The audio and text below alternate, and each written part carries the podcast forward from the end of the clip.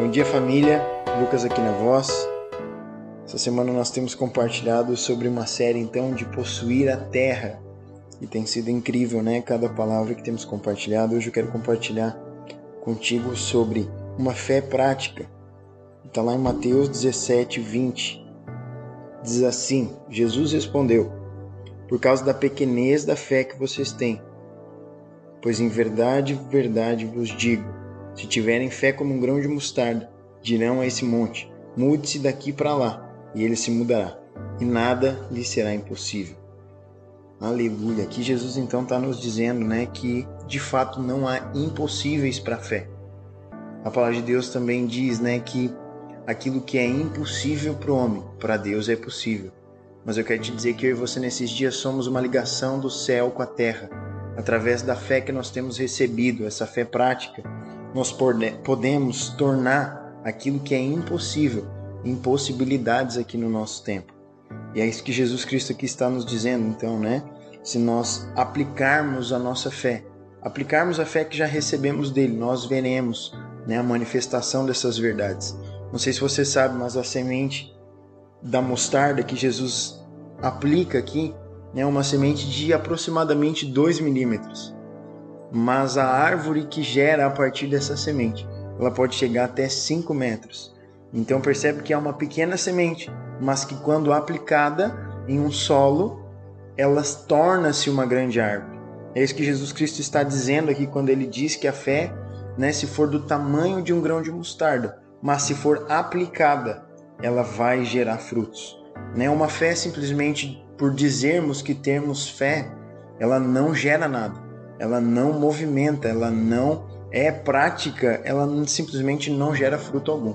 Mas a partir do momento que nós entendemos que recebemos essa fé do Senhor e nós a tornamos aplicável nos nossos dias, né, nas circunstâncias que estão diante de nós, para com as pessoas que estão perto de nós, quando essa fé ela se torna prática, de fato haverá crescimento, haverá multiplicação, haverá frutificação. Jesus ainda diz em outra passagem que a semente que eu e você nós semearmos, crendo que de fato o Senhor né, nos deu essa semente, ela vai dar a 30, a 60 e a 100 por um. Essa é a palavra que está liberada sobre mim e sobre a sua vida. A semente, quando nós aplicamos ela com fé, semeamos ela no solo, de fato ela vai dar fruto. Lucas, mas então o que, que é, por que, que às vezes é difícil? Sabe por que, que para nós é difícil por vezes nós aplicarmos essa semente? Porque não depende em nada de nós mesmos. Nós não, nós não produzimos a semente, nós simplesmente a recebemos de Deus.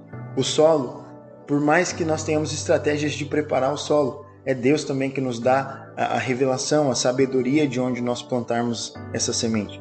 O crescimento, por mais que eu e você tenhamos estratégias né, de, de plantio, eu quero te dizer que somente Deus dá o crescimento. Então é algo que nos tira da equação.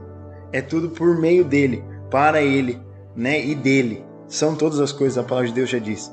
Eu quero te dizer então que nesse tempo eu e você fomos chamados para sairmos da equação e colocarmos de fato Deus nessa equação, porque a semente é dele, a estratégia para plantio também é dele, o crescimento também vem dele mas certamente se nós aplicarmos fé nesses processos de Deus, nós vamos desfrutar nesse tempo do sobrenatural.